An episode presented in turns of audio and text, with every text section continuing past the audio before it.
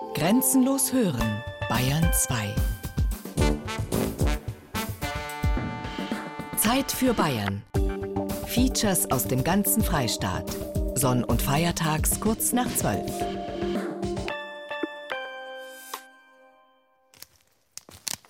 Ah, schaut schlecht aus heute. Viel zu trocken, nix. Gar nichts heraus. Kein einziger. Obwohl es ein wunderbarer Wald war, wenn man sich so umschaut, die Sonne scheint ganz schräg ein und Moospolster und sogar ein paar Birken da hinten.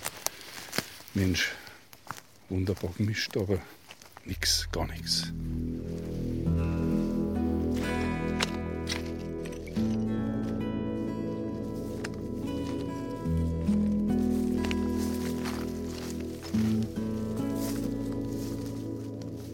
Der Platz hat meinem Vater gefallen. Da hat er gesagt, sucht's, da muss einer stehen. Und natürlich hätte er dann er gefunden. Weil er gewusst, wo man schaut, er hat seinen Platz kennt. Ein Prachtexemplar von einem Storbritzel mit brauner Kappen, kerngesund. Höchstens ein paar Schneckenbisse am Hut, aber wie er mal so einen gefunden hat, hat er gesagt, nicht gleich abschneiden, ja nicht gleich abschneiden. Lasst ihn stehen. Dieser Storbritz ist ein Gedicht. Und dann hat er sich hingesetzt, vor den Storbritz, hat er Pfeifer gestopft und hat es langsam geraucht. Und wir haben den Storbritz angeschaut, der ein Gedicht war.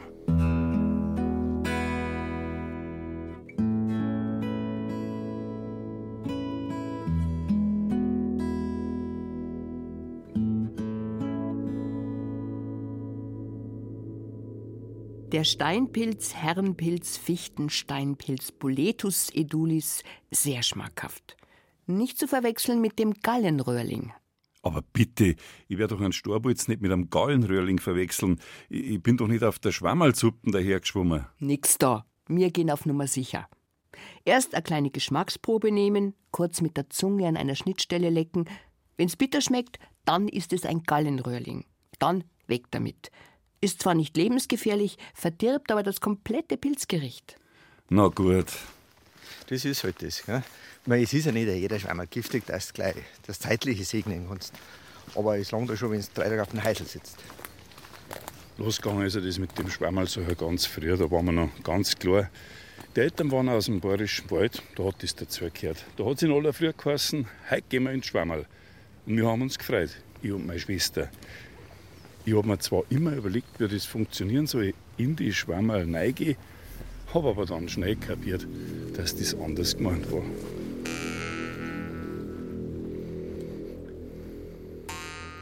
In die Schwammerl im Wald, da war es einfach schön. Und der Vater hat es uns beigebracht, da hat er Zeit gehabt. Obacht, hat er gesagt, lebensgefährlich, den ja nicht nehmen. Das war dann der Knollenblätterpilz. Das hat der ausgeschaut, wie so ein ganz blasser Teufel. Das hat sich eingeprägt. Die Eltern bringen es den Kindern bei. Da wird was von Generation zu Generation weitergegeben. Eine ganz elementare Tradition. Nahrung direkt aus der Natur. Es ist wohl eine frühkindliche Prägung. Ein Onkel, der war zugleich Jagdaufseher. Und wenn der heimkam, dann hat er gesagt, oben stehen fünf Rohkappen und am Weg sind Real. Und da sind wir als Fünfjährige losgezogen und haben gesucht. Max Lindelbauer über seine Schwammerl-Sozialisation. Der Pilzleidenschaft ist er schon ganz früh verfallen. Den George Schreibmeier, der auch in Niederbayern aufgewachsen ist, hat es genauso schwer erwischt mit der Schwammerlsucht. Bei ihm war der Opa der Lehrmeister. Das ist eine Familientradition. Ich bin mein, mein Großvater schon gegangen. Der hat ja, der hat einen Schwammerl gefunden. Da habe ich gesagt, du gehst da hin und ich gehe da hin. Und er ist mit den Schwammerl gekommen und ich habe nichts gehabt. Ja, die richtigen Fleck, die hat er mir als Bub nicht so gesagt. Da haben wir halt als Bub immer am Wald raus gewesen. Hat er nichts anderes gegeben. Und auch heute noch, sagen wir mal 50 Jahre später, zieht's den Schorsch immer noch in den Wald, wenn er meint, dass die Schwammerl wachsen könnten. Tief zieht er die Luft ein am Waldrand, denn der Schorsch sucht mit der Nase. Ich rieche nichts. Wenn ich einen Schnupf habe, einen Schwammerl rieche ich trotzdem. also, die Schwammerl, wenn du den Wald ausgehst, das riechst, wo Schwammerl sind, weil die haben eine Ausdunstung. Und wenn du nichts riechst, dann gibt es auch nichts. Aber selbst wenn es nichts gibt, ist es sein Erlebnis, durch den Wald zu gehen, die frische Luft einzuschnaufen und sich zu freuen an der Natur, dem Wald, dem Leben. Es gibt nichts Schönes. Da früher aufstehst und wenn du spazieren gehst im Wald herinnen. Ein bisschen sinnieren. Und wenn du keine Schwammerl findest, die Fegelpfeife zu hören, aber ich weiß nicht, heute ist Start.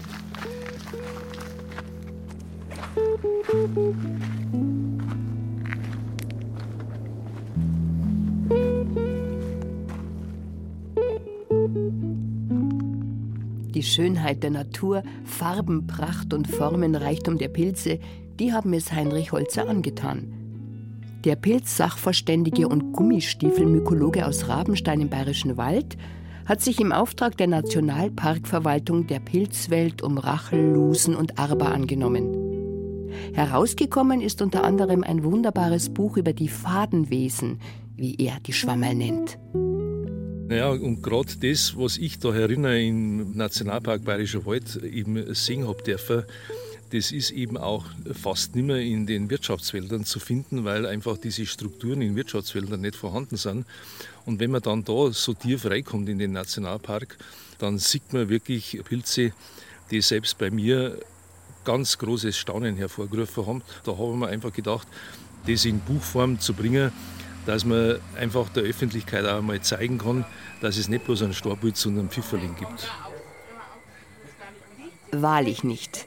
Da geben sich König und Königin Stachelbart die Ehre, die eher an einen eingefrorenen Wasserfall erinnern als an einen Schwammerl. Der rare Heidelbeerkammpilz schaut wie ein Außerirdischer aus und der Orangenbecherling strahlt wie die aufgehende Sonne. Dass er nach verfaulenden Kohlblättern riecht, erfahren wir im Begleittext nebenbei. Ob ein Pilz jetzt essbar ist oder nicht, das interessiert den Mykologen nur am Rande. Ich wollte mich also da mit dem Buch einfach ein bisschen dahin wenden, dass die Schwammerl eben eine Funktionalität haben. Dass sie nicht wachsen, damit sie mir in die Pfanne bringen, sondern dass sie draußen in der Natur eine elementare Rolle spielen.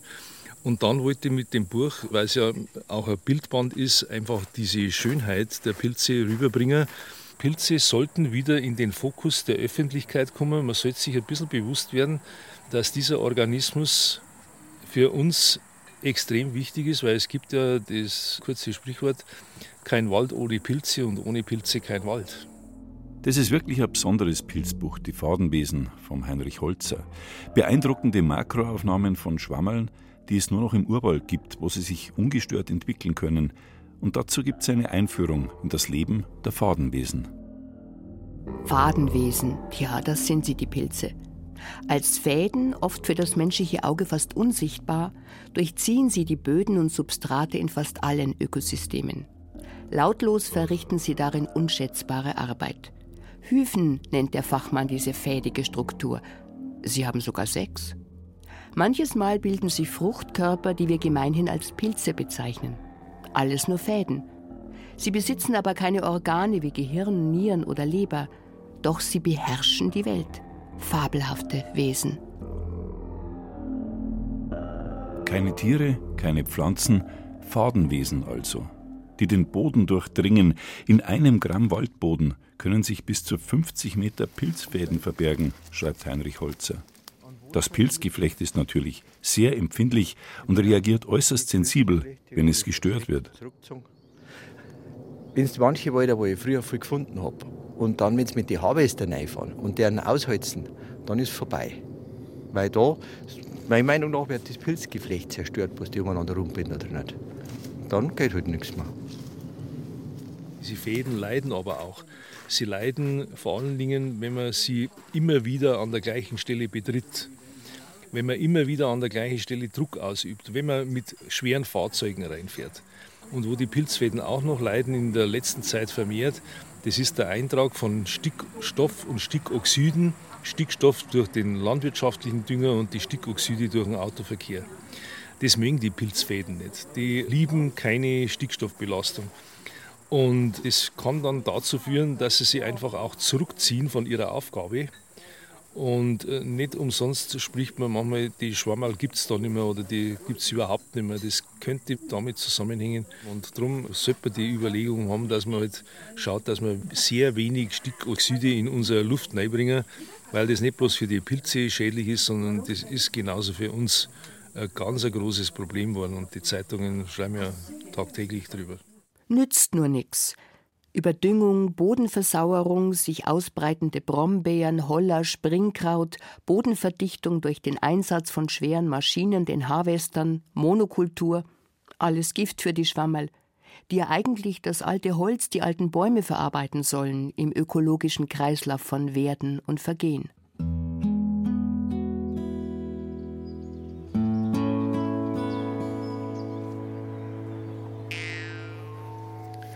Also ein großer Ökologe war mein Vater nicht. Aber bei den Schwammerl, da hat er schon aufgepasst. Wenn er mal einen Dobernigel gefunden hat, so einen, der ein Gedicht war, dann hat er die Fundstelle ganz sorgsam wieder abdeckt, dass das Pilzgeflecht ja nicht austrocknet.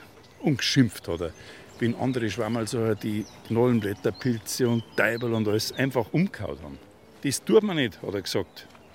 Hat an seiner Pfeife gezogen und hat den Pracht-Dobernigel weiter angeschaut. Pilze haben sprechende Namen. Bei der Lektüre von Schwammerlbüchern kann schon allein das Register großes Vergnügen bereiten. Die blassen Schleimköpfe etwa, der natternstielige Schneckling, ganz zu schweigen von der unverschämten Stinkmorchel, dem Phallus impudicus. Die Pilznamen erzählen auch von dem innigen Verhältnis, das die Bayern zu ihren Schwammerl entwickelt haben. Dokumentiert ist dies auch im bayerischen Wörterbuch, das im Auftrag der Bayerischen Akademie der Wissenschaften herausgegeben wird. Also wir haben ungefähr 20 Sorten haben wir bestimmt äh, gesammelt und gegessen. Der Sprachwissenschaftler Josef Denz hat viel Material zum Wörterbuchartikel Pilz beigesteuert, aber er ist in seiner Kindheit in der Oberpfalz auch fleißig in die Schwammerl gegangen. Ja, das ist der Oberpfälzer Wald, das Waldnertal, an der Naab, bei uns sind Riesenwälder. Und dann natürlich besonders Breiling, das sind die Milchbreiling und dann die Wiesenbreiling. Und die Wiesenbreiling sind die Reizker. Und der Ding heißt bei uns, der, der Bofis, das war der Hosenpfurz. Wie mag die Kuhlätsche oder der Saupilz in der Pfanne drin ausschauen, ganz zu schweigen vom Kuhscheißer? Der Dobernigel dagegen genießt hohes Ansehen, vor allem an der tschechischen Grenze im Bayerischen Wald. Dahinter verbirgt sich kein geringerer als seine Majestät, der Steinpilz. Das muss aus dem Tschechischen herstammen, sagt Anthony Rohli, Dialektologe, Herausgeber des Bayerischen Wörterbuchs. Herr über Tausende und Abertausende von Zettelkästen, ein Wald von Wortkarteikarten, in dem man sich auch richtig verirren kann, was ihm natürlich nie passiert. Also Dobravnik ist Herrenpilz im Tschechischen. Dobry ist ja gut, slowakisch Dubak, das ist Steinpilz. Also Dober, tschechisch und das Nickel, das scheint mir dann einfach eine Eingleichung an das Bayerische, weil Nickel vom Personennamen Nikolaus gern für kleine Menschen zum Beispiel hergenommen werden. Das ist irgendwie ein Indiz auch für den kulturellen Austausch zwischen Bayern und Tschechien, in welcher Weise auch immer. Hinter dem Wort steckt ein, ein Warenaustausch oder Kulturaustausch. Namen, die Beziehungen verraten, aber auch Wertungen. Ein Pilz im bayerischen Wörterbuch, ein Pilzling, Bülsel oder Pilsterl, das kann auch ein grober, fauler Mensch sein, einer, über den man sich lustig macht. Und, woher mag es nur kommen, damit sind immer Männer gemeint. Der alte Pülz, der alte, also ein Jungs, meinetwegen, der, der nicht heiratet, der alte der schaut auch noch ein junger Mäuler um, schaut sich auch noch ein junger Mäuler um. Das ist so. Auffällige Pflanzen und auffällige Tiere werden sehr gern als Beleidigungen oder Abwertungen für Menschen hergenommen. Also äh, ein Mensch kann vielleicht ein bisschen wie ein Schwammerl ausschauen und dann blöder Schwammerl, ich, ich weiß es nicht, ist denkbar, ist denkbar. Also die Pilzkunde, die Mykologie, die scheint ja eher ein Männerhobby zu sein. Das ist auffällig. Freilich schauen sich die Frauen die Schwammerl auch mal gern an.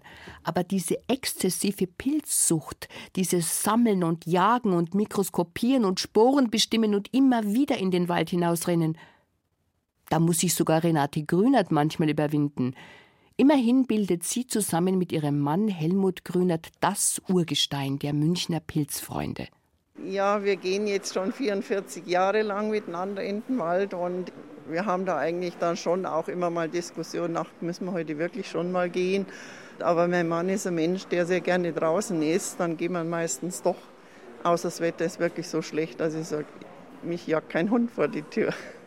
Gemeinsame Abenteuer schweißen aber halt auch zusammen. Suchen und finden, das ist sowieso zentrales Schwammerlsucherthema. Voriges Jahr wäre meine Frau beinahe verloren gegangen. Die ist nicht sehr orientierungsfähig und die habe ich bei angehender Dunkelheit verloren. Aber im Nachbarforst, im Deisenhofener Forst, wir haben uns wieder gefunden und dann haben wir Wiedersehen gefeiert.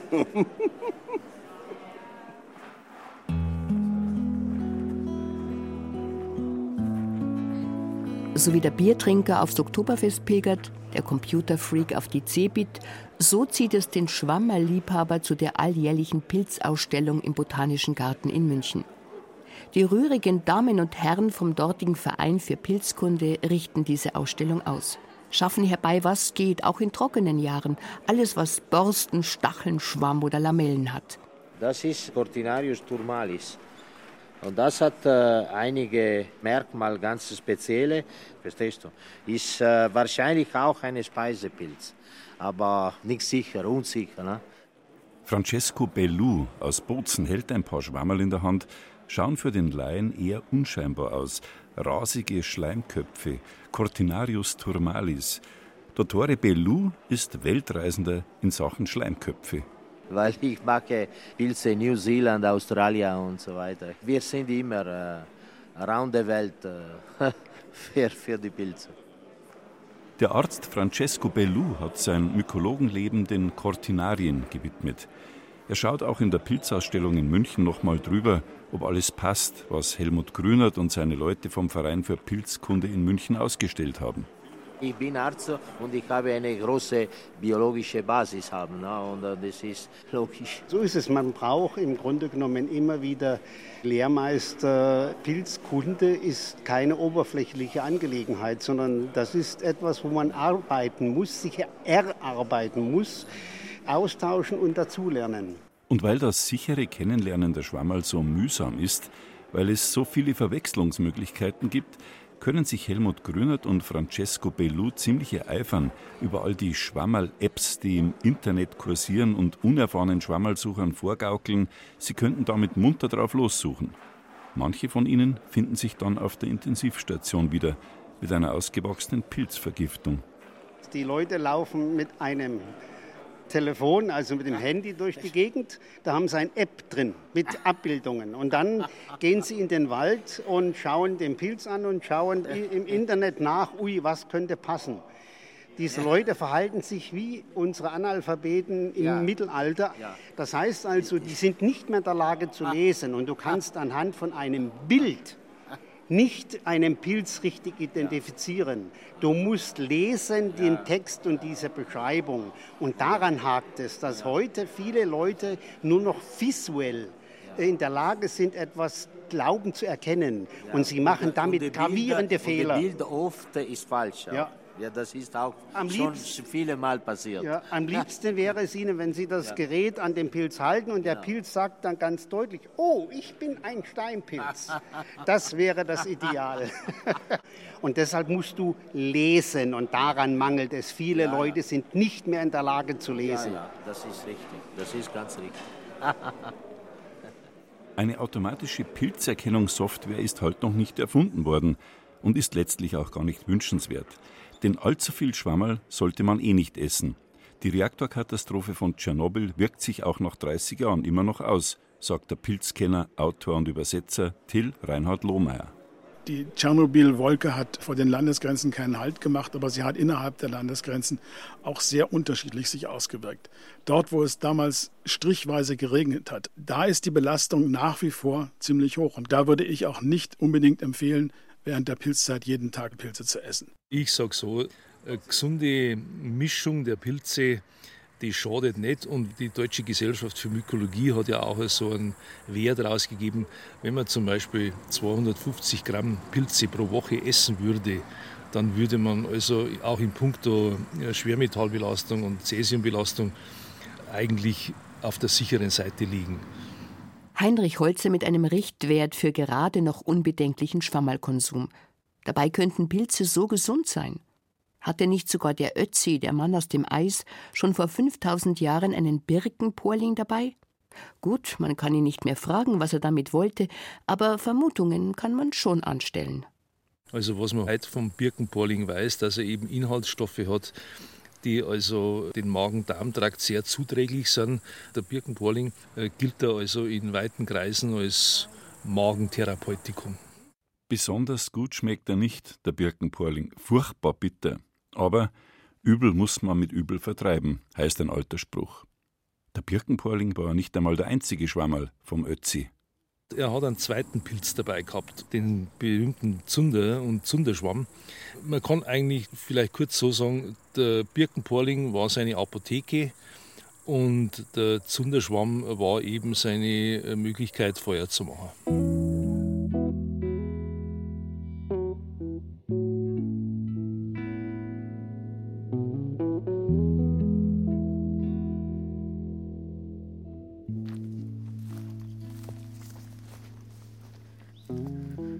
Und wenn dann mein Vater seinen Platz abgegangen gehabt hat, da war der Eimer meistens voll.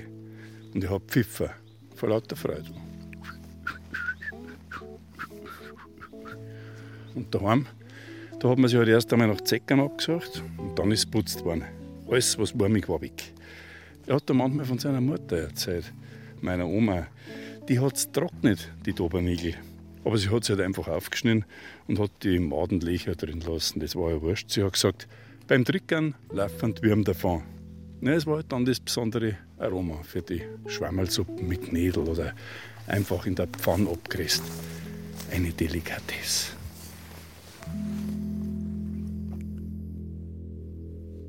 Pilze wirken, allein durch ihre Schönheit, ihre geheimnisvolle unterirdische Lebensweise.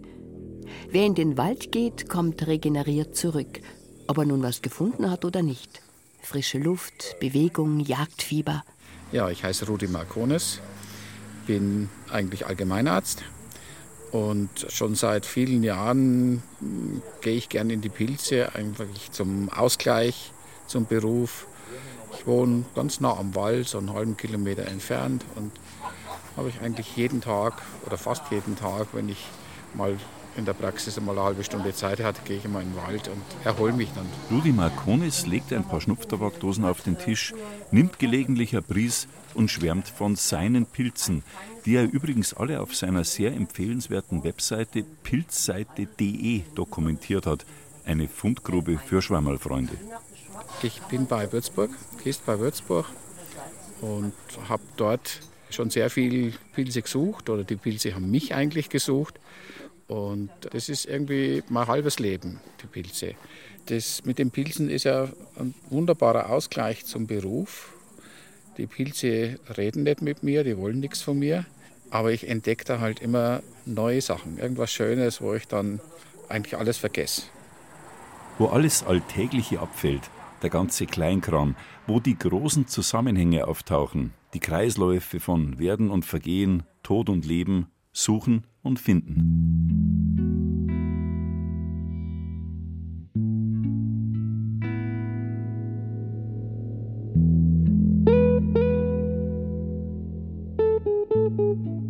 Der regelmäßige Gang in den Zauberwald zu den Glückspilzen, eine lebensnotwendige Gewohnheit, fast eine Sucht, wie es Dr. Rudolf Marconis bei sich selbst diagnostiziert allerdings eine gesunde Sucht, die Bewegung fördert, die Seele ausbalanciert und die Lebensqualität deutlich erhöht. Also Schwammerl suchen ärztlich empfohlen, sozusagen. Ja, das ist sicher eine Sucht. Zumindest meine Frau behauptet das, dass es eine Sucht ist. Ich sage ja immer, ich bin auf der Suche muss eigentlich schon fast täglich da raus. Und wenn ich mal ein, zwei Tage nicht komme, dann wäre ich schon ganz unruhig. Aber das ist, äh, der Wald ist irgendwie was, was total beruhigend ist.